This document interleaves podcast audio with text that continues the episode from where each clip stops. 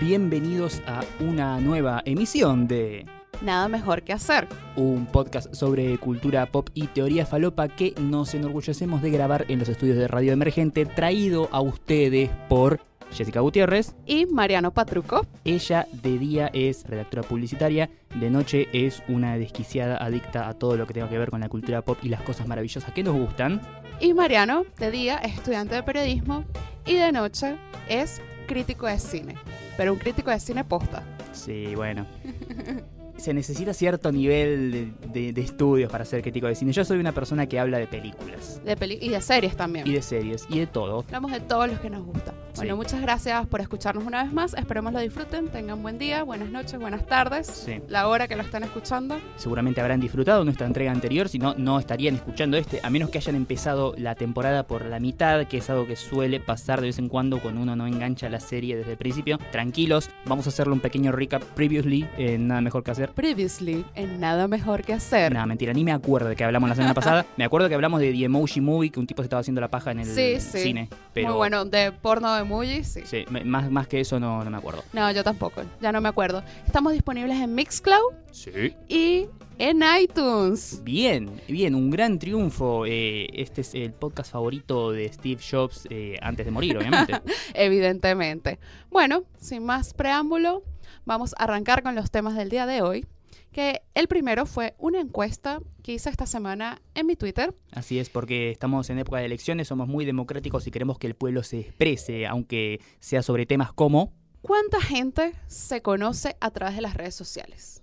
Bien, mucha. Se supone que la, la función básica de una red social es conectar personas a través de estos distintos medios electrónicos. Pero no, sí, pero no solamente la gente que se conoce, sino las parejas que se Ah. forman gracias a las redes sociales. Vos no estás hablando de hacer amigos, vos estás hablando de ponerla. Exactamente. Ah, bien. Para eso hay muchas aplicaciones que me imagino que conocen, Sí. Tinder, Happen, que yo no uso. Y hay algunas aplicaciones que no se eh, pensaron con ese mismo fin, no se crearon diciendo "Eh, esto va a ser para que la gente se encuentre y garche, pero sin embargo la gente le encuentra la vuelta y logra llevar a cabo la conquista. Y sí. Y además, bueno, en la encuesta ganó Twitter. Bien, Una pajarito. derrota importante. Muchos pajaritos han sido bendecidos por el pajarito. Sí. Yo tengo la teoría que en Twitter tú te gusta la gente por lo que piensa. Es verdad, En cambio en Instagram te gusta por el físico. es verdad. Instagram es una red social más visual. Twitter es más de texto donde uno se expresa. Igual una persona no se expresa de la misma manera en Twitter que lo hace en la vida. No, o sea, hay- también hay personalidades para las redes sociales. Obvio, obvio. O sea, estoy presentándome ante gente que no me conoce. No voy a mostrar mi verdadera personalidad, lo que soy, porque evidentemente eso no me llevó a nada hasta este momento en mi vida. No, pero igual uno muestra una personalidad curada. O sea, uno lo que va a transmitir a las redes sociales está pensado desde antes, lo que quieres exponer de ti. Claro, cada uno es su propio agente de PR, ¿sí? Exactamente, sí, es como una curaduría de uno mismo. Uno se está vendiendo en las redes sociales. Para la gente que no entendió, PR es RRPP, Relaciones Públicas. Relaciones públicas. ¿Y qué pasa con la gente que se conoce en Tinder? Es- Yo es- no uso Tinder, así que. Mariano sí lo ha usado. Sí, sí, es un es todo otro mundo. Lo que tiene de bueno Tinder es que la tecnología terminó de poner de manifiesto la ¿cómo sería? la descartabilidad no del concepto de amor o de pareja, sino del concepto de relación. Y ni siquiera te digo de relación de sexual o de pareja, sino dos personas que intentan conocerse. Llega un punto en el que capaz que vos ya no te interesa a la otra persona o la otra persona no le interesas a vos y es tan simple como chau, desapareces de mi mente, no me preocupo más por vos. Es como maravilloso en ese sentido. Pero ¿qué haces si te, o sea, llega un momento que ya, o sea, la ciudad se queda chica? Sí, es verdad. Eh, empecé con un rango de 4 kilómetros, ahora estoy casi en los 17. Eh, sí, que es más o menos como de acá a- al IMAX. Claro. Como para que se hagan buena. una idea de la dimensión de la loma del orto. Pero por eso a mí me da mucho miedo y que si de pronto me da like, me, me da match mi vecino. Claro. Qué raro, ¿no?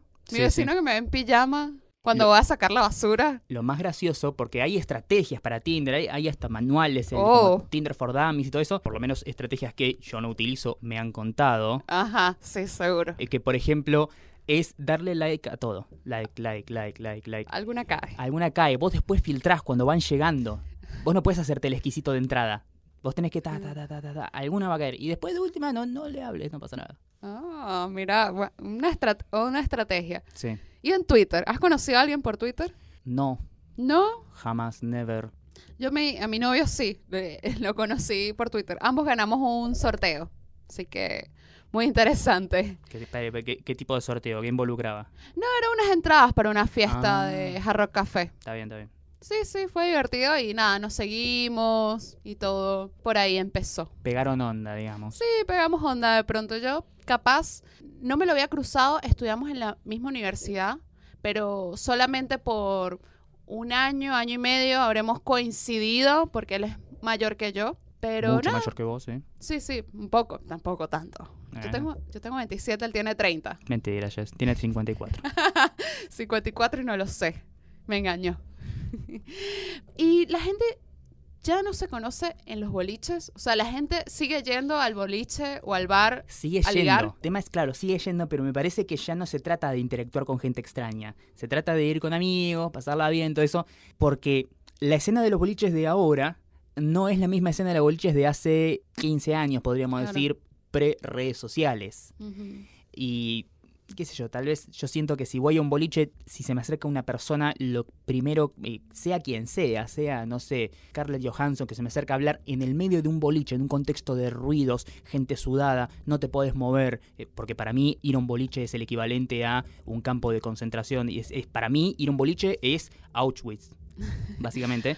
Si me acerca Scarlett Johansson en un boliche, yo lo primero que hago es salir, la empujo con un brazo y con la otra le tiro gas pimienta, porque la verdad es un lugar eh, de interacción social que a mí me, me- me genera repugnancia. Bueno, pero así como uno se preparaba para ir al boliche, que, o se preparan todavía, que te arreglas, Sí. vas canchero, ¿sabes? Es lo mismo que uno hace en las redes sociales, la foto que uno sube, cómo la sube, la pose que la sube. No actúa ni habla de la misma manera. Claro, no actúa ni habla de la misma manera. Hay personas que son distintas en el laburo y después las ves en el boliche es otra persona. Sí. Totalmente. Además Sí, de los tragos que, que tienen. Pero en las redes sociales me parece que pasa un poco lo mismo. Esta semana justo pasó algo muy interesante con Rihanna. ¿Tuviste la foto de Rihanna esta semana? Sí, la vi y Rihanna es muy linda, pero no salió favorecida. Pero pasó algo. Ella puso una foto primero. Rihanna está gordita. Eso lo sabemos. Eh, Se nota que Sí. está un poco más rellenita. Digamos que no está igual que antes. Y antes estaba flaca. Exacto. Porque decirle gorda a Rihanna, o sea, yo decirle gorda a Rihanna tendría que suicidarme ahora mismo después de. Sí, dice.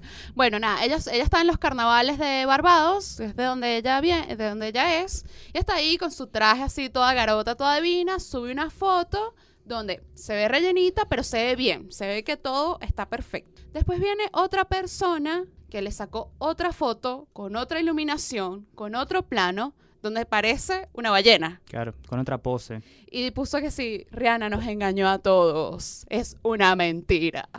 Y yo, ah. Haciendo un extraño paralelismo, vuelvo atrás. ¿Y te acordás de la, la Zapan de Vin Diesel? Sí, sí, sí, me acuerdo. que fue graciosísimo porque sale la foto de él en el balcón, ahí con una lata de cerveza, no sé qué, una panza que parecía yo. Y a los tres días él sube otra foto a Instagram y era, era Vin Diesel, como lo conocemos. Abdominales más duros que los de Groot cuando está en Guardianes de la Galaxia. Claro, pero es que uno no siempre está en pose, no todas las poses favorecen. La luz también es súper importante. Por eso, o sea, hay que tener mucho cuidado con lo que uno sube o no sube. Eso es mentira, uno no anda y que es, esta soy yo natural, no. O sea, te pones cierta ropa, te Sí. pones ciertos colores. Vuelvo un poco más atrás y pienso también cuando Ronaldinho jugaba en el Barcelona. la foto que ese día se sacó la camiseta y tenía panza.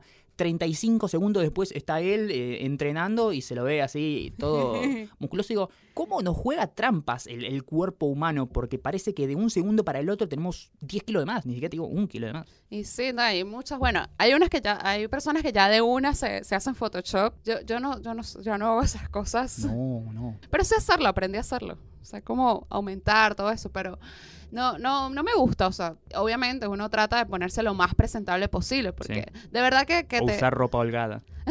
usar. No, pero uno, si viene una persona que, que no sabe, no tiene ni idea de fotografía, de iluminación, a veces suben unas fotos y tú dices, esta persona es horrible, pero no es que, no es, eh, no es que sea horrible, que no sabe tomarse la selfie. Claro. Yo soy un, un horrible sacador de fotos, eh, sacador de selfies más que nada. De selfie. no sé sacarme fotos a mí mismo. Por eso trato de no hacerlo. Ahora, es como el, el típico meme. Me das la cámara a mí y me convierto en Henry Cartier-Bresson y te saco una imagen que es para que compita para el premio Pulitzer. Sí. Soy un gran fotógrafo de gente ajena. Ahora, cuando me toca a mí, siempre saco el peor ángulo, la peor forma. Fue muy gracioso, esto ya entra en el territorio de la anécdota. Vino, cuando vino toda la gente de Netflix acá a la Argentina, que estuve en el. Hotel Four Seasons, intenté sacarme una selfie con uno y le saqué una foto a toda su cara y la mitad de mi oreja. Así de malo soy. Ay, no, no, no se saquen una selfie con Mariano. Pero bueno, hay, hay personas que tienen más habilidad para tomarse una, una selfie. Sí. La ¿O gente no? que está al pedo, básicamente. Gente que no tiene nada mejor que hacer. Ah, Ah. ¿viste? ¿Cómo estamos apelando a nuestro target audience? Exactamente. Bueno, nada, este, déjenos también su teoría, cuál es su teoría de dónde se conoce la gente ahora, cómo se conoce, cómo llevan sus redes sociales, qué es más importante. Yo no podría estar con una persona que no tenga Twitter. Sí, yo al principio era, siempre todos de jóvenes, éramos chicos Facebook. Mm, Y al momento que descubrimos el Twitter era como, ah, es, para escribir poquito, no me sirve, quiero, no tiene jueguitos, ¿viste? Porque todos teníamos 14 años. El problema fue que después cuando crecimos, Facebook se convirtió en la red social de señoras. Así- eh, sí, es lo que es en este Se momento. convirtió en la red social de señoras y la red social donde se arman grupos de compra-venta, Ah, sí, básicamente. exacto, sí. Y toda la generación que nos criamos en Facebook nos mudamos al viejo Twitter que lo habíamos dejado abandonado, previo paso por un sistema para borrar todos los tweets anteriores, co- cosas embarazosas. Yo lo hice, no sé vos. No, yo te- tuve una cuenta primero, esa cuenta la, la eliminé. Ah, vos, vos fuiste el siguiente nivel. Exactamente. y ya mi cuenta está más o menos, está bien, está bien. Yo Bien. creo que no tengo nada que me avergüence Bien. de tweets viejos. Bueno, este, siguiendo con, con las redes sociales, esta semana también una noticia nos impactó y nos puso a pensar en teoría falopa. Es, podría encabezarse, para arrancar esto, ni siquiera te digo el título de noticia, sería una película de los hermanos Cohen.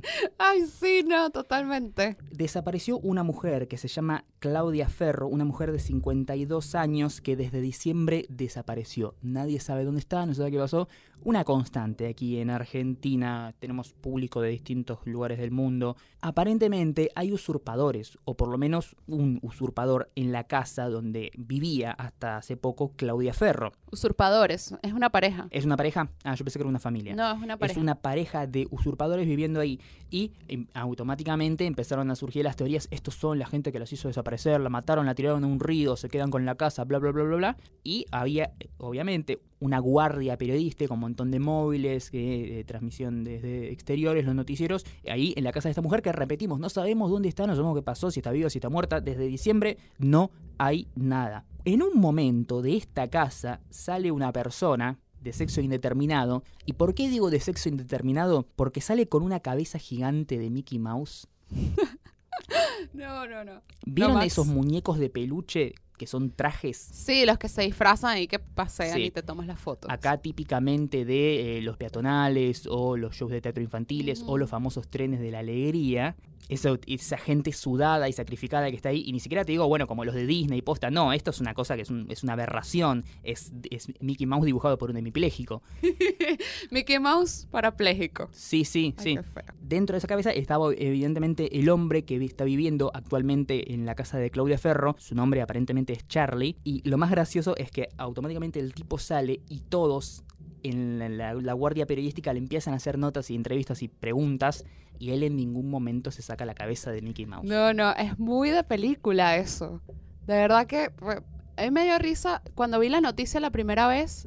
La vi en Facebook porque alguien en un grupo de venezolanos publicó que la pareja era de venezolanos. Sí. Y todos, ¿y qué? ¿Qué?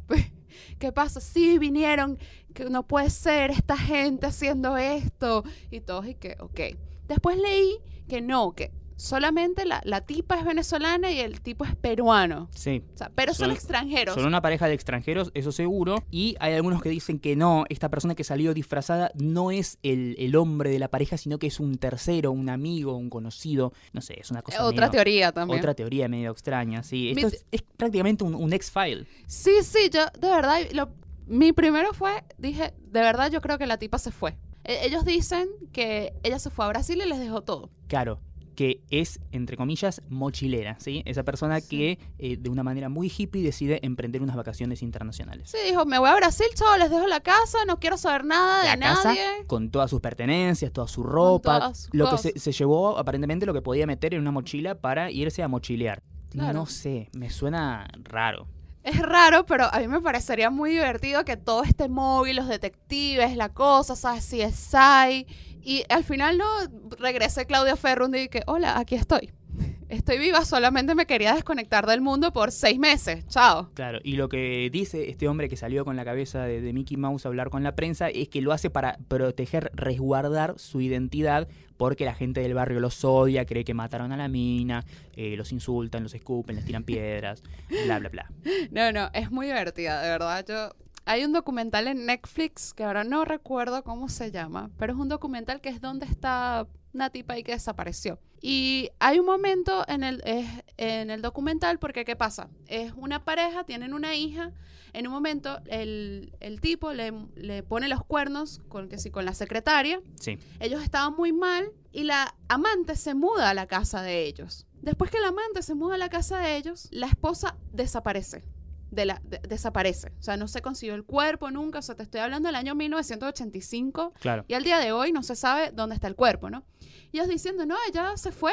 Ella está en Canadá, no sé qué, tal, bueno. Resulta que esas investigaciones las abren, o sea, no, no, no la buscan todos los días a la persona. O sea, como que la- es- viene un detective un par de años después y dice, ah, vamos a ver dónde es que está esta persona. Entonces, cuando estaban buscando, alguien fue a alguna comisaría de la policía y dijo, hola, yo soy, no sé, Laura Pérez.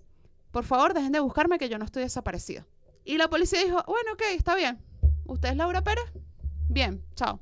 Dicen que nada, que era la amante, que se fue con una peluca, con el documento de ella, a decir que, Sí. que, que era ella para que nada, para que les pararan las investigaciones, todo. Pero un caso así, entonces yo, yo ya me estoy eh, reimaginando un documental y me encantaría que terminara así, tipo, me fui porque quise, me dio la gana de irme. Claro, Como, como pasa mucho ahora con gente que dice, no, era un experimento social. ¿sí? Mm. El, tipo que se pone en la calle a, a mendigar y es un chico rico. Ay, no, era un experimento social. No, sos un imbécil.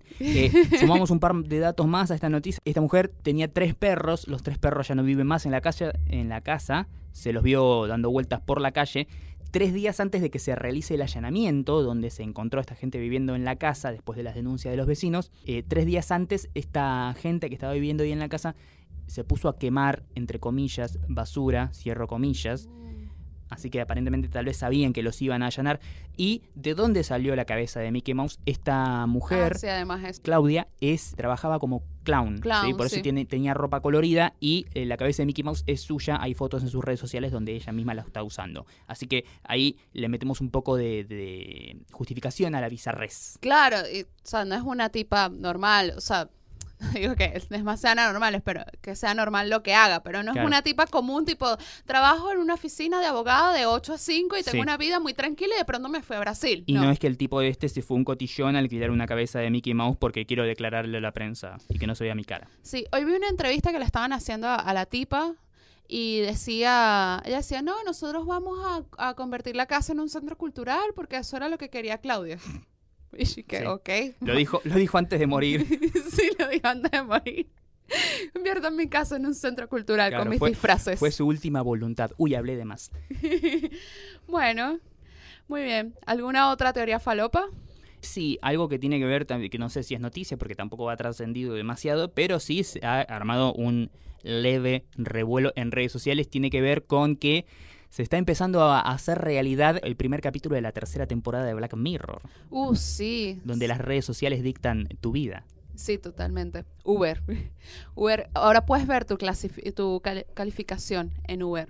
Sí. cuántas estrellitas. Y he visto gente así preguntándose en Twitter diciendo, uh, estaba en 5 y de pronto estoy en 4,5, pero yo llegué a tiempo, no pasó nada, no le dije mal, nada malo al chofer. ¿Qué ¿Y por qué hice? me qué hice? ¿Qué, ¿Qué, hice para merecer esto? Sí, se repersiguen mal por eso. Sí, y también otra que tiene que ver con esto es que aparentemente, o podría ser el principio de, de esta movida, ahora el nivel de, de alcance de engagement o de seguidores que tengas en las redes sociales puede definir o no si vos conseguís o no un trabajo. Ah, sí, sí. A mí me parece, y tiene que ver también con, con lo que hablamos de la curaduría de uno mismo. O sea, yo, yo soy de las que pone su- sus redes sociales en, en su currículum. Además que trabajo con redes sociales. Sí. Y no me importa. O sea, no tengo nada privado y no tengo nada que esconder. O sea, no, no es que tengo un alter ego, no sé, pornográfico. Ni ando compartiendo Y si lo tenés, lo escondés muy bien. Sí, y si tengo lo, lo, lo escondo. Eh, tengo otro perfil oculto. Claro, ese perfil que antes tenía nunca cerró. sí. Eh, pero yo los pongo, no sé tú, Mariano. Eh, no, suelo no hacerlo, pero como soy fácilmente identificable, o sea, esto generalmente las empresas lo hacen a la hora de hacer búsqueda de, de futuros empleados. Una vez que le llegan los currículum, tienen así su, su preselección de gente que puede llegar a competir por el puesto. Lo primero que hacen es googlearlos y buscarlos en, en redes y ver si publican algo que no les guste o etcétera. Mm, Sí, sí, ¿no? Es algo que hacen por, por default. Sí, te ven. O sea, eso es importante. O sea, que Sí. ahora, además, también si está la red social LinkedIn que sirve para conseguir trabajo. O sea, ya Sí, y estás para dentro. romperle las pelotas a la gente que está suscripta. Tal te han mandado una solicitud. ¡Ay, ya basta! El otro día hablaba de, estaba haciendo un, un workshop en el trabajo y estábamos hablando sobre LinkedIn y decía que LinkedIn puede ser muy, muy peligroso, más peligroso que Facebook, más peligroso que Twitter, más peligroso que Instagram. ¿Por qué? Porque pasa que en LinkedIn tú aceptas a todo el mundo, porque LinkedIn te amplía tu red de contactos a medida que vas teniendo más gente. Entonces, cualquier persona que te manda una solicitud, la, la gente suele aceptarlo. Decir, sí, no sé quién es, pero dice que es el ingeniero tal que trabaja en la Procter Gamble y, ay, yo quiero tener un contacto en la Procter Gamble y aceptas. Y hay gente que se hace perfiles falsos para, para hacer cosas indebidas en las redes sociales. Sí, sí, es verdad. Y usan mucho LinkedIn para eso. Hace poco en redes también se viralizó la- unas, capturas de un chat donde un supuesto eh, selector para un puesto laboral a una chica, le, el- la carnada era el trabajo, le decía, sí, no, para la entrevista, presentar, después papá, y después empezaba a tirar un par de preguntas de índole personal, y después quedaba muy claro que se la quería levantar, y después cuando ella decía, mira, esto es raro, no, y bueno, ahí el, donde el tipo se volvía medio raro, una cosa horrible. Es que a mí siempre me ha parecido peligroso lo de los currículos. No sabes en qué mano puede quedar tu currículo. Sí, porque estás dando básicamente información personal, nombre, número de DNI, eh, Teléfono. teléfono, dirección. A mí me dio Sí. mucho miedo. Me pasó una vez, voy a entrar en la anécdota. Me pasó una vez, yo estaba dejando currículos. Estaba en ese momento que nada, me había quedado sin trabajo y estaba tirando currículos a, a la vieja usanza por restaurantes en Puerto Madero, una zona de, de dinero, Sí. ¿cierto? Todo. Dejo el currículo en un lugar, todo bien, así, bueno, cualquier cosa te aviso. Empiezo a recibir eh, mensajes que hola, te estoy escribiendo, de tú dejaste el currículo hoy, y yo, ay, sí, hola, buenísimo, este, eh, ¿cuándo quieres que vaya? ¿Quieres que va- eh, haga una prueba? Y tal. No, lo que pasa es que ahorita no tenemos eh, puesto, ¿sabes? Para, para vos. Y yo, ok, entonces, ¿por qué me estás escribiendo? No, es que me pareciste muy linda, no sé qué, y yo, ok, y ahí le dejé de responder, o sea, como que todo, y después me llegó a llamar No. como a las 10 de la noche a mi casa, o sea, a mi, a mi teléfono ya estaba en mi casa, me llamó a las 10 de la noche que, hola, disculpa, todo, pero de verdad, y yo me quedé así re loca y yo, ok, y yo, o sea, me empecé a hacer toda una teoría, yo, ¿qué, qué va a pasar? O sea, tiene mi dirección, o sea, yo no sé si el tipo está Este mal es de la cabeza. Este es el primer acto de una película de terror. Sí, totalmente. Y dije y todo, yo que será que voy a, voy a tener que dejar de poner por lo menos mi dirección en los currículos, porque no sé, o poner solamente el barrio en donde vivo, porque yo enganchaba muchos laburos porque vivía cerca. Entonces yo, yo siempre intentaba dejar currículum como en mi zona, porque era, es como más factible que te contraten Sí. cuando vives cerca. Entonces tampoco puedes eliminar la dirección. Bueno, bien, y continuando, entonces ahora ya nos metemos en el terreno de la cultura pop. Uh, ¿sí? Cosas que no tienen per se que ser noticiables, pero pueden serlo, si hablamos de la última novedad de cartelera o de la semana. Pero en este caso no, vamos a hablar de un tema que es cuasi atemporal, si se quiere, sí, que nos puede. rodea, Nos que rodea, nos, nos afecta. nos afecta todo el año. No es una cosa de, de season. Tiene que ver con los spoilers. Más precisamente con lo que se conoce como la cultura del spoiler. ¿Es una cultura el spoiler? Sí, es, eh, o sea, empezamos a, eh, la etimología, ¿sí? Hashtag etimología. El spoiler es, eh, viene de la palabra spoil, que es arruinar y o pudrir, que de lo que habla es de cuando, por ejemplo, yo te comento a vos algo, algún, te, te revelo alguna información fundamental sobre algún show de televisión, una película, algún videojuego, algo que puede llegar a arruinar o spoilear tu eh, experiencia a la hora de experimentar lo que sea que, que estemos comentando. Así como por ejemplo que yo te diga, spoiler, Harry Potter y eh, el misterio del príncipe, Snape mata a Dumbledore. No. Claro, Me es- leí el libro, así que. Sí, no es como que te, te- te estoy revelando información importante que vos estaría bueno que vos la descubras por tu cuenta. Claro, o como que alguien nunca ha visto Star Wars y le empiezas diciendo Darth Vader es el padre de. Sí. O sea, no. A lo que voy con esto es que hay veces que el hecho de que nos comenten algo que pasa en un show o en una película no termina de arruinar la experiencia per se. ¿No? No, no del todo. A mí no me la arruina, la verdad no. A mí tampoco. Y yo creo que eso tiene que ver con el tipo de espectador que vos seas.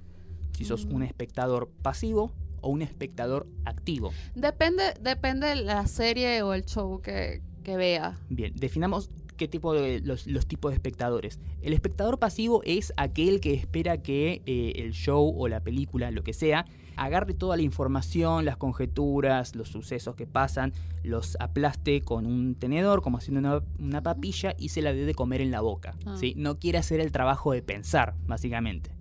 Quiere que el show le diga todo. Todo, no, no se meta en internet a buscar ningún tipo de información. Sí, pero nada. ni siquiera eh, une puntos entre sí. Ah, ok. hay cosas que hay veces que se dejan ver, eh, se van eh, su- sugiriendo sutilmente y este espectador simplemente espera a la gran revelación, al momento en el que todo eso que iba pasando tenga sentido o en el momento en el que el setup tenga un payoff. Ah, ¿sí? Para meternos en, en términos un poco más técnicos, si se quiere. ¿A qué voy con esto? El espectador activo es aquel que tiene como un poquito más de cancha y le gusta eh, buscar teorías o especular, hacer especulaciones sobre qué es lo que podría llegar a pasar. Empieza a, a ver hacia atrás la serie y empezar a... em, por ejemplo, a imaginar qué puede pasar, cuáles pueden ser las posibles resoluciones, o que está atento a esas sutiles pistas, tips de cosas que capaz que cuando las ves ahí quedan descolgadas o no tienen nada de importancia, pero a futuro, cuando están por cerrar las cosas, terminan siendo importantes. ah.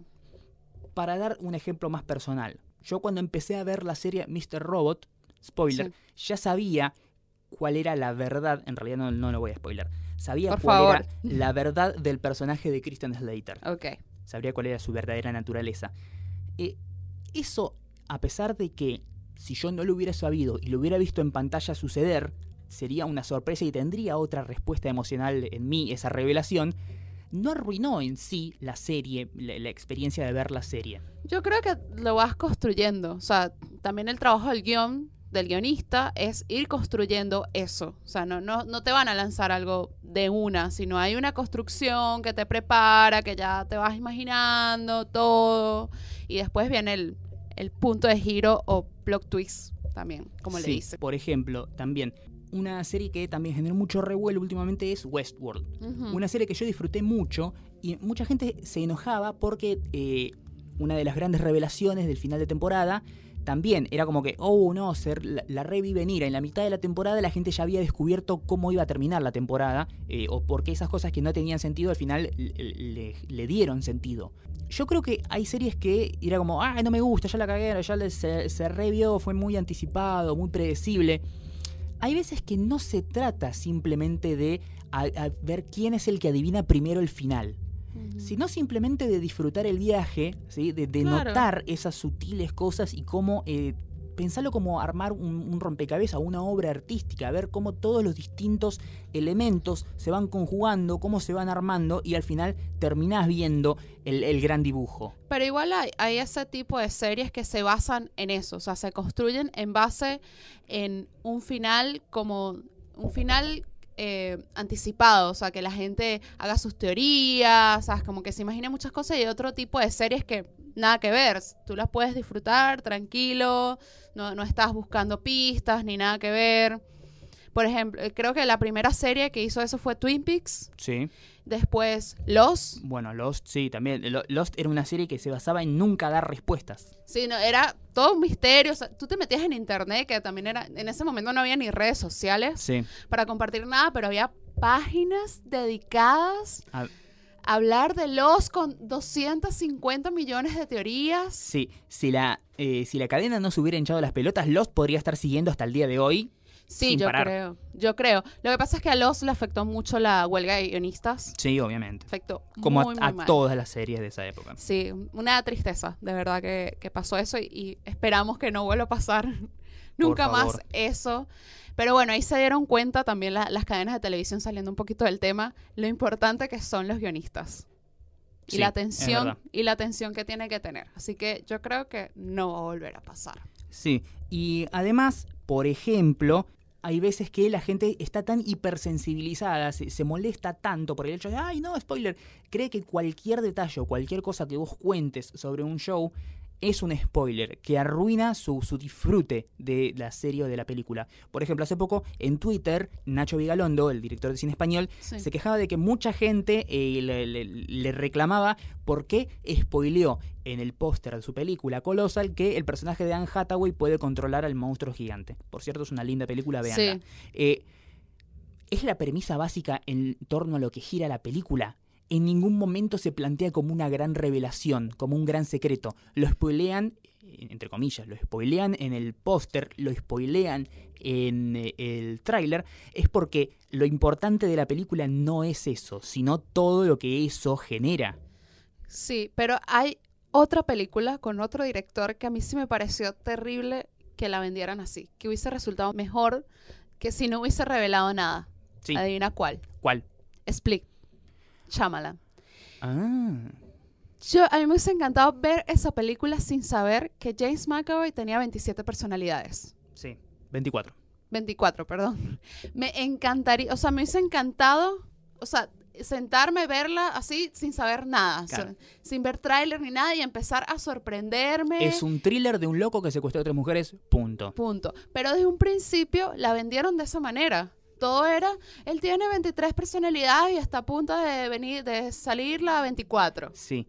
Igual yo creo que la, esa también es como el, monstruo en Colossal, es la premisa básica en torno a lo cual gira la trama, pero las grandes revelaciones no tienen que ver con ese hecho per se, sino con otras cosas que van a ir sucediendo eh, a lo largo de la película.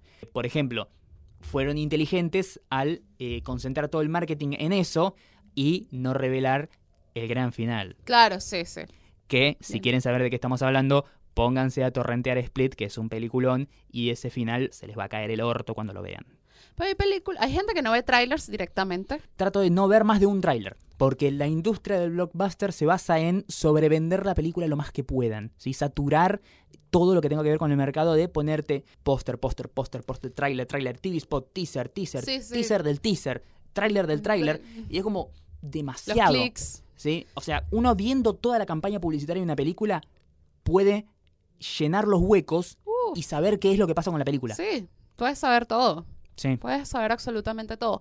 Pero a mí también me pasaba cuando era más, más chica, adolescente, que a veces enganchaba películas, que claro, estaba en esa etapa de la adolescencia que no tampoco existían redes sociales ni Claro. nada, y de pronto enganchaba películas de hace unos años atrás en HBO, y me acuerdo que una vez vi Destino Final sin saber que era Destino Final. La película empezó, era viernes a la noche, estaba lloviendo y empezó esa película. Y no vi, no, ni siquiera vi la intro que decía Destino Final. Ni siquiera sabías cómo se llamaba la película. No, nada, fue como empezó, ellos se están montando en el avión, ¿te, te Sí. acuerdas de, de cómo empieza? Y lo más gracioso es que en ningún momento hacen el momento de credit roll que No. cuando lo- alguno en la película dice el título de la película. No, no, nada.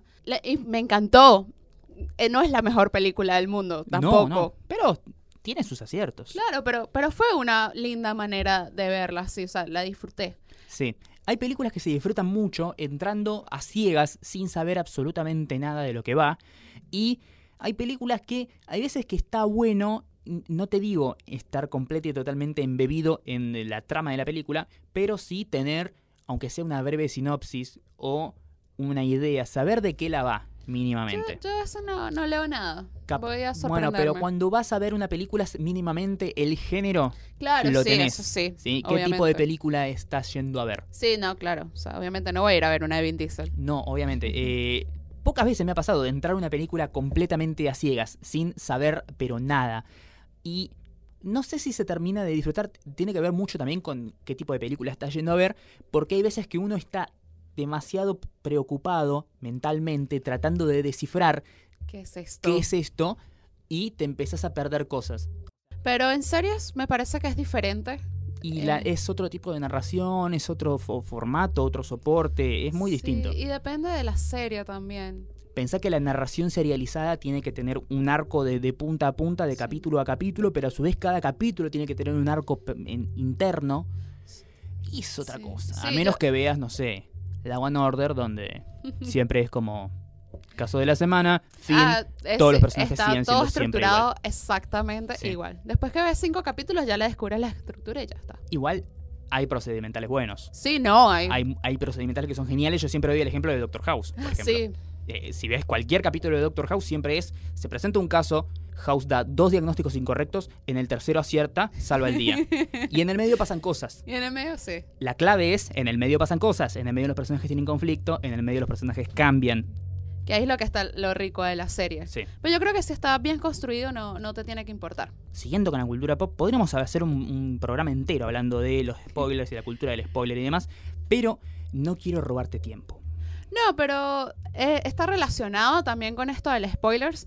Hablamos un poco sobre el hackeo de, de HBO. Así es. Previously. um, Previously hablamos un poco del hackeo de HBO. Esta semana se filtraron además que los hackers no solamente tienen capítulos de las series, también tienen mails de los, de los actores, Wow. talentos, directores también que, que laburan con HBO. Creo que un poco a menor escala, pero me recuerda al hackeo a Sony. Sí, el, al hackeo a Sony también. donde no solamente filtraron películas completas, guiones completos de películas que aún ni, se- ni siquiera se habían filmado, ¿sí?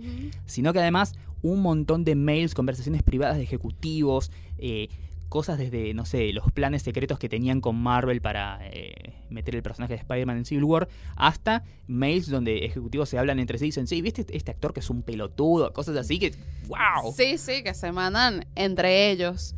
Y también se filtró, un, eh, no, no se filtró, los mismos hackers publicaron un mail que les mandó HBO a ellos ofreciéndole 250 mil dólares. Un cuarto de millón de dólares. Sí, es nada, Es muy poco. es muy poco. ¿Cuánto vale un capítulo de Game of Thrones? Sí, sí.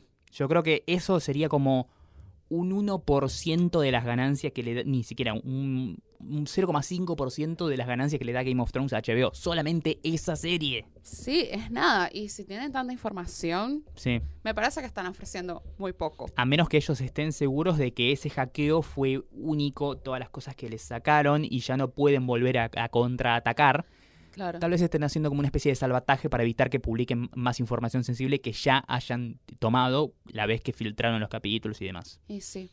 Pero bueno, y otra empresa que, que tiembla esta semana fue Netflix. Sí. Está preocupada porque, bueno, HBO tenemos, bueno, HBO Go que está haciendo su propio eh, servicio de streaming. Como puede, pero lo hace. Como puede, porque, bueno, se sigue cayendo. Pero ahora parece que Disney también está interesado en hacer lo mismo. Y tiene para hacerlo. Tiene todo. ¿Cómo decir eh, sin miedo a equivocarnos que Disney es el rey del mercado del entretenimiento? Es el rey del mercado de entretenimiento. O sea, tenés a ATT que es dueño de Warner, tenés a. Fox que es dueña de Fox, tenés Sony, pero son nada. Es como, no sé, decirme, bueno, sí, tenemos a todos estos pibes que saben jugar al básquet y tenemos a LeBron James. ¿sí? O sea, no hay competencia, está en otra liga. Y sí. Y bueno, esta semana salió, dijeron, Disney dijo, no, nosotros vamos a sacar nuestro propio servicio, así que en algún momento ya las películas, series, todo el material que es de nosotros, que eso incluye Marvel, incluye Star Wars, incluye los dibujitos también, Sí. eh, van a salir de Netflix. Y eso me molesta, Sí, porque el que está, el que pierde en esta situación es Netflix. totalmente. O sea, ¿cuán- ¿cuántos no tienen Netflix para ponerle solo a los hijos? Sí. Y una de las cosas que más ven los niños es Disney. Sí, y además estamos hablando de Disney, la, la- como dijimos, la compañía rey del mundo del entretenimiento que eh, no me animo a tirar un, un porcentaje, pero podríamos decir que dentro del catálogo de Netflix por lo menos hay un 20% de Disney- cosas de Disney. Sí, sí. Hay, hay eso, hay Le- deja- más, yo creo. Le deja un bache enorme y además Disney, si saca su propio servicio con todas sus cosas, puede tener un catálogo, pero te digo, hasta más nutrido que Netflix. Sí, yo, yo Solo creo. con producción propia. Sí, y y eso nos preocupa. O sea, en las redes sociales, en el microclima tuitero, Oh, la gente está como, dice, bueno, ok, pago Netflix, pago HBO, pago Amazon. Y ahora también voy a tener que pagar Disney. O sea, vamos a terminar pagando lo mismo que por un servicio de cable. Es verdad, porque antes tenías el cable, que era te daba los canales de, de aire y de cable, pero después si querías ver los premium tenés que pagarlo, si querías ver el fútbol tenés que pagarlo, que ahora lo vamos a hacer de vuelta. Sí. Si querés eh, ver el porno tenés que pagarlo aparte y al final era como que terminabas comprando un producto incompleto. No, y que no veías completo, en verdad. Obvio. Y además, además, eh, cuando llega Netflix es como la solución a todo. Es el lugar donde es la biblioteca de Alejandría del audiovisual. Sí. El lugar donde iba a estar todo. Y poco a poco se va desmembrando, ¿sí? Tiene cosas de, bueno, los- el catálogo de Netflix es siempre cambiante porque, bueno, comprando derechos de cosas por tiempos limitados y bla, bla, bla.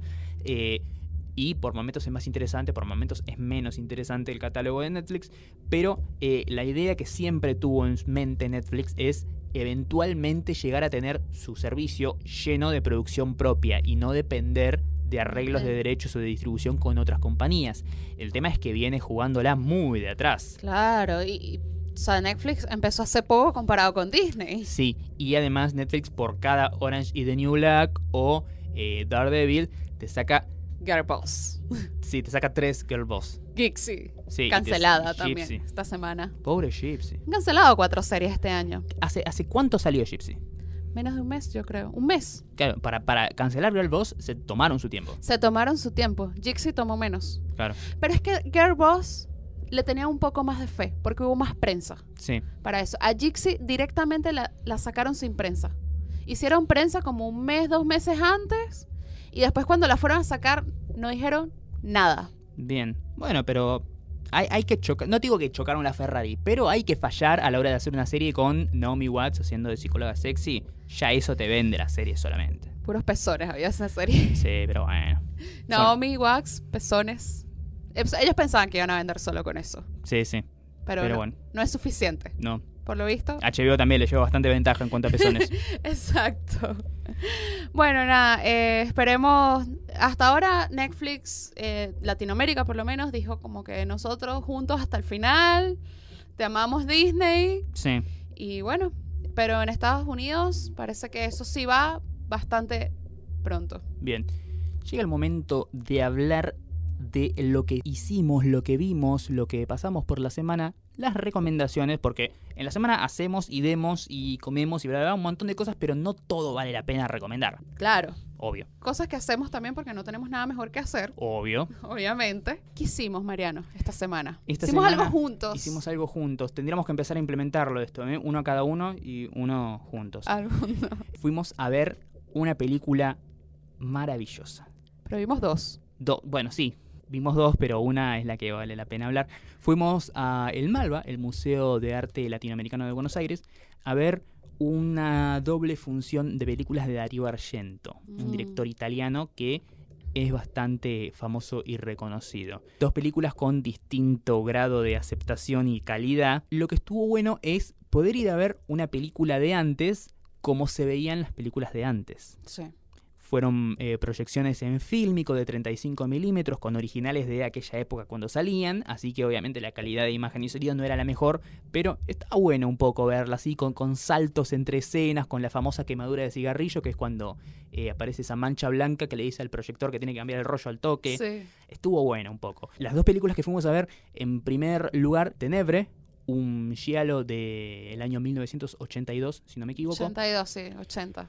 Todo ochentoso. Y... A mí me pareció hilarante. Es que como comedia es muy buena. Sí, es muy buena comedia. Yo siempre digo, una película de terror tiene que darte miedo, susto, mantenerte en un estado de tensión o algo así. Si no lo logra, mínimo que te haga reír. Pero tiene algo, sí, tiene algo valioso aparte de que, que ya resulta cómica, hilarante, desopilante, como a Sí. veces etiquetan algunas comedias acá. Es que es tarantinesca. Cuando yo te dije antes de empezar, cuando veas estas películas vas a entender un montón del cine de Tarantino. Tarantino veía estas películas y mamó toda esa sangre roja como témpera, Pero es esa igual. violencia gráfica. ¿sí? Sí. La- la- las muertes de Tenebre eran todas las muertes de Kill Bill Volumen 1. Sí, sí, totalmente. Una parte, la parte que le cortan el brazo, sí empieza a salir la sangre. Perdón, spoiler, ¿no? Pero, pero es muy gracioso, pero me encantó. Yo me reí y me gustó. Sí. O sea, para que sea una sitcom le faltaban las, las- las risas O grabadas. sea, no- faltaban unas risas, unas risas grabadas totalmente, ¿no? Y después fuimos por el plato fuerte, película que a mi criterio es la película de terror más estéticamente bella que jamás se haya filmado. Estamos hablando de Suspiria. Suspiria, la famosa Suspiria. Así es. Bueno, un- para mí famosa porque yo tengo un montón de gente en mi Twitter, por lo visto tengo el timeline correcto, que viene hablando de esa película Sí. y por fin, por fin. Es que por, por, por nada es un clásico, ¿sí? O sea, por nada es Suspiria, el gran giallo de Darío Argento y las otras dos que hizo. Esta película que, como dijimos, una película de una calidad técnica divina, ¿sí? Yo solamente puedo que, para que la gente se haga una idea, los que no la vieron, puedo compararla solamente con El Resplandor del de Kubrick, Sí. no por la historia en sí, sino por cómo Argento utiliza el encuadre, los movimientos de cámara, la luz, el color, Sí. el contraste. Es una película hermosa, una historia de brujas y fantasmas. Tiene como una, la estructura narrativa de un cuento de hadas. Sí, Es como un cuento de hadas macabro. De hecho, la idea de Argento era hacer esa película con eh, actrices que sean niñas. ¿sí? La historia es muy básica. Es una estudiante de danza, de ballet estadounidense que viaja a Alemania a una muy prestigiosa academia de ballet a bueno, aprender ahí. Y en el medio descubre una sucesión de crímenes horribles que suceden en ese instituto. Y resulta que al final en ese instituto está viviendo un aquelarre de brujas. Básicamente. Eh, pero bueno, como dijimos, la historia es, muy básica, pero el tema es cómo está hecha. pero también hay otro director que también tuvo mucha inspiración de esa película. Hay una escena que es idéntica a Carrie. Sí, es verdad. Es Carrie totalmente. Me encantó. O sea, me encantó. Ahí tú dices, ah, ok, esto es Carrie.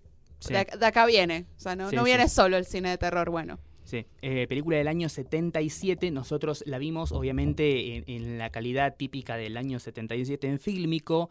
Eh, recomiendo que ustedes, es una película que se encuentra muy fácil. Busquen, traten de verla con la mayor calidad que puedan, porque es hermoso el color, la luz. Cómo utiliza la, la forma y el fondo Argento en esta película es muy linda y eh, el, el rostro de Jessica Harper merece ser visto en HD. Bueno, eh, después de esa recomendación en conjunto, tengo mi recomendación propia. Sí. Voy a recomendar un podcast. Un podcast que recomienda podcasts. No veo con buenos ojos que promocionemos a la competencia. No, no, no es competencia. Tampoco. Yo escucho mucho podcast, no sé. No, No es, sé tú. no es competencia porque están por debajo de nosotros o porque ellos juegan en otra liga. Eh, Juegan en otra liga, Listo. totalmente. Recomiende. De paso son unos amigos míos, los Ah. conozco hace demasiado, demasiado tiempo, años, años, y he seguido su carrera, los he apoyado, ellos también siempre han estado ahí. Ellos viven en Los Ángeles, de hace unos cinco años se fueron a estudiar inglés. Eh, se llama Gabriel Torreyes y Mayo Cando. Ellos tienen un podcast en conjunto, sacaron un podcast este año. Lo distinto que tiene este podcast es que lo suben en YouTube. Ellos se graban y lo suben en YouTube. El podcast se llama No sé, dime tú. También está disponible en iTunes para escuchar si, Claro. si no lo quieren ver en YouTube, si no quieren verles las caras que ponen cuando hablan y todo eso. También lo pueden ver. Y está muy bueno porque, bueno, nada, es otro, es otro modo también de, de ver el podcast. Han tenido mucho éxito. Ellos hablan también de lo que hacen. Viven en Los Ángeles, se encuentran a gente como Clint Eastwood en el cine. Tienen cosas para hacer. Sí, tienen un montón de... Ellos sí, de verdad, no tienen nada mejor que hacer. Y bueno, nada, si pueden, véanlo, este, lo recomiendo. Yo siempre comparto el link en mi Twitter. Y bueno, nada, tengo esa pequeña recomendación de he podcast. visto, he visto, no, he escuchado unos porque no, no accedí a través de YouTube, no porque tenga un prejuicio personal, sino porque eh, la, la plataforma que tenía más a mano era iTunes. Eh, he escuchado un par de, de capítulos, la verdad, son muy buenos, hacen lindas reflexiones, cuentan anécdotas muy copadas. ¿sí? Me parece que la parte más interesante y más jugosa que tiene el podcast, más allá de cualquier análisis o cosa que puedan contar, son las anécdotas de ellos en Los Ángeles, que algunas son geniales. Sí, lo recomiendo, me gustó. Bueno, dale, le mandamos un saludito. Por mi parte, vengo a recomendar una serie, ¿sí? venimos así, serie película, serie película en los últimos capítulos. Esta es una serie muy rara. yo la miraba con un ojo co- como así medio extraño porque es una serie creada por Max Landis. Y Max Landis es un personaje que a mí me cae muy mal. ¿Por qué? No sé, me parece que es una mala persona. Siempre está tuiteando boludeces, la mató a Carrie Fisher antes de tiempo. Es un, Mm. un tipo, un tipo medio forro. Y Sí. además esa imagen de, no sé si lo tenés eh, visualmente, y no sé, me parece que es medio un pelotudo. Yo si lo veo en la calle le pegaré un cachetazo sin razón aparente, solo por el hecho de que puedo. Pero esta serie es buenísima. Él antes hizo una película muy buena, se llama Chronicle, acá traída como Poder sin Límites. ¿De qué la va esta serie? Que se llama Dirk Gently's Holistic Detective Agency. Un nombre súper fácil. Sí, que sería como eh, la agencia de detectives holísticos de Dirk Gently's.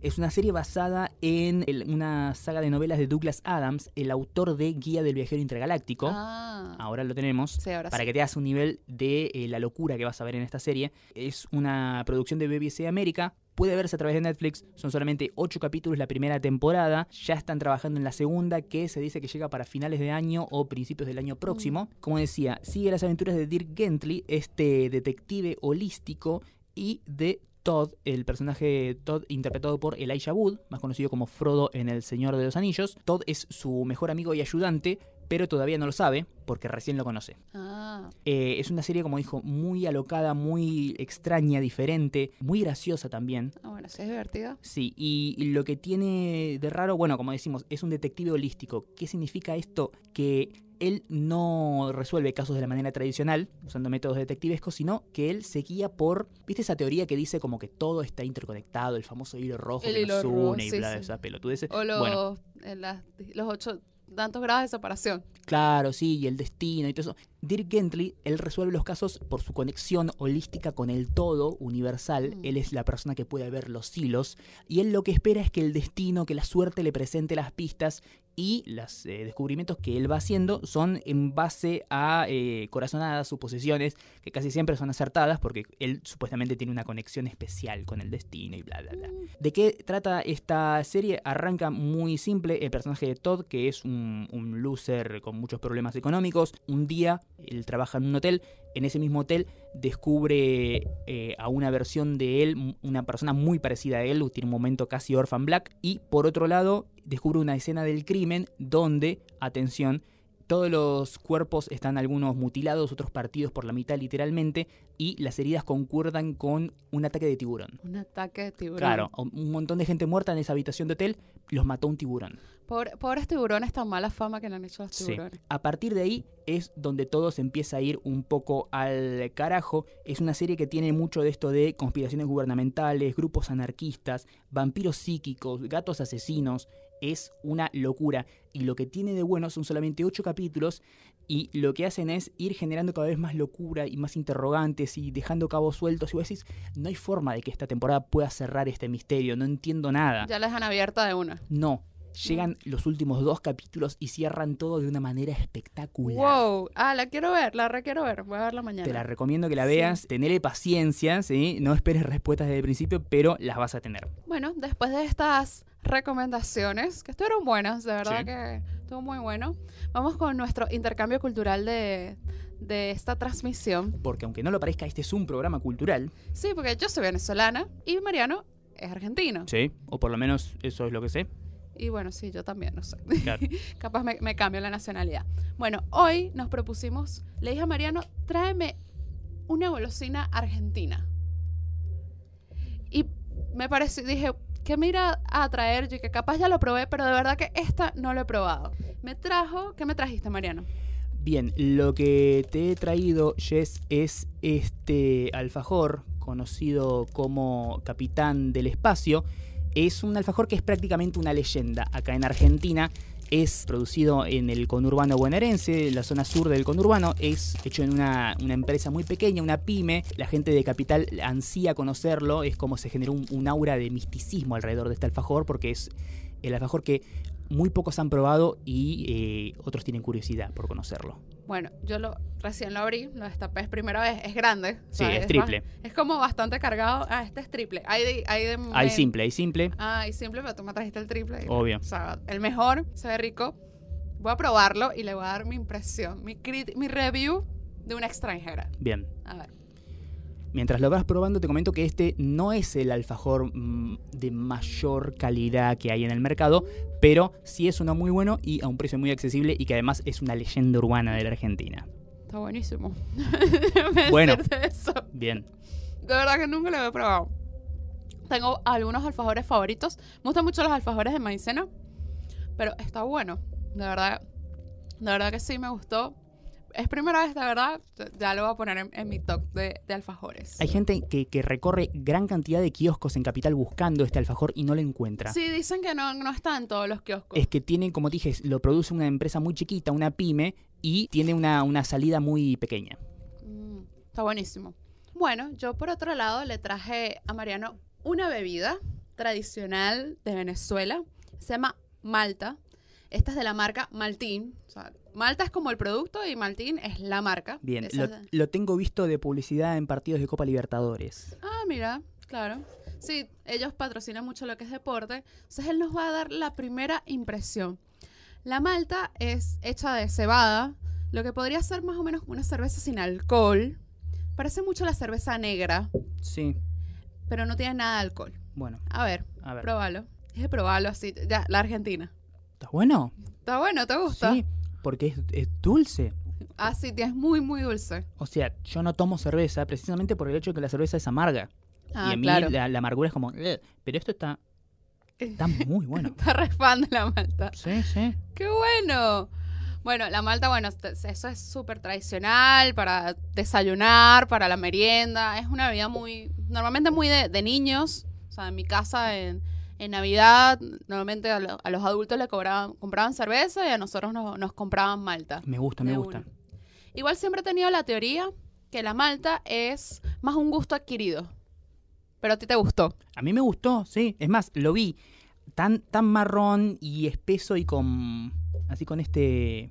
Con esta espuma, La digo... espumita. Parece como Fernet. Y, a la vez, y después dije, claro, Malta viene de cerveza, es como la cerveza negra.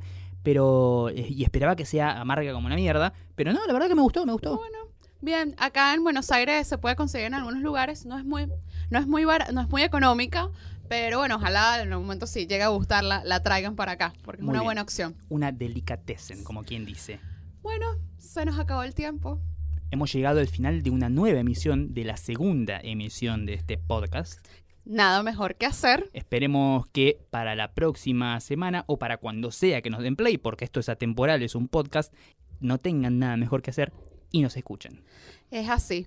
Bueno, eh, nos pueden seguir también en nuestras redes sociales. Así es. La mía es arroba la Dolce Jess, tanto en Twitter como en Instagram. arroba mariano-12 en Twitter y marianpatruco13 en Instagram. Intenté cambiarme el arroba y un hijo de puta me lo cagó.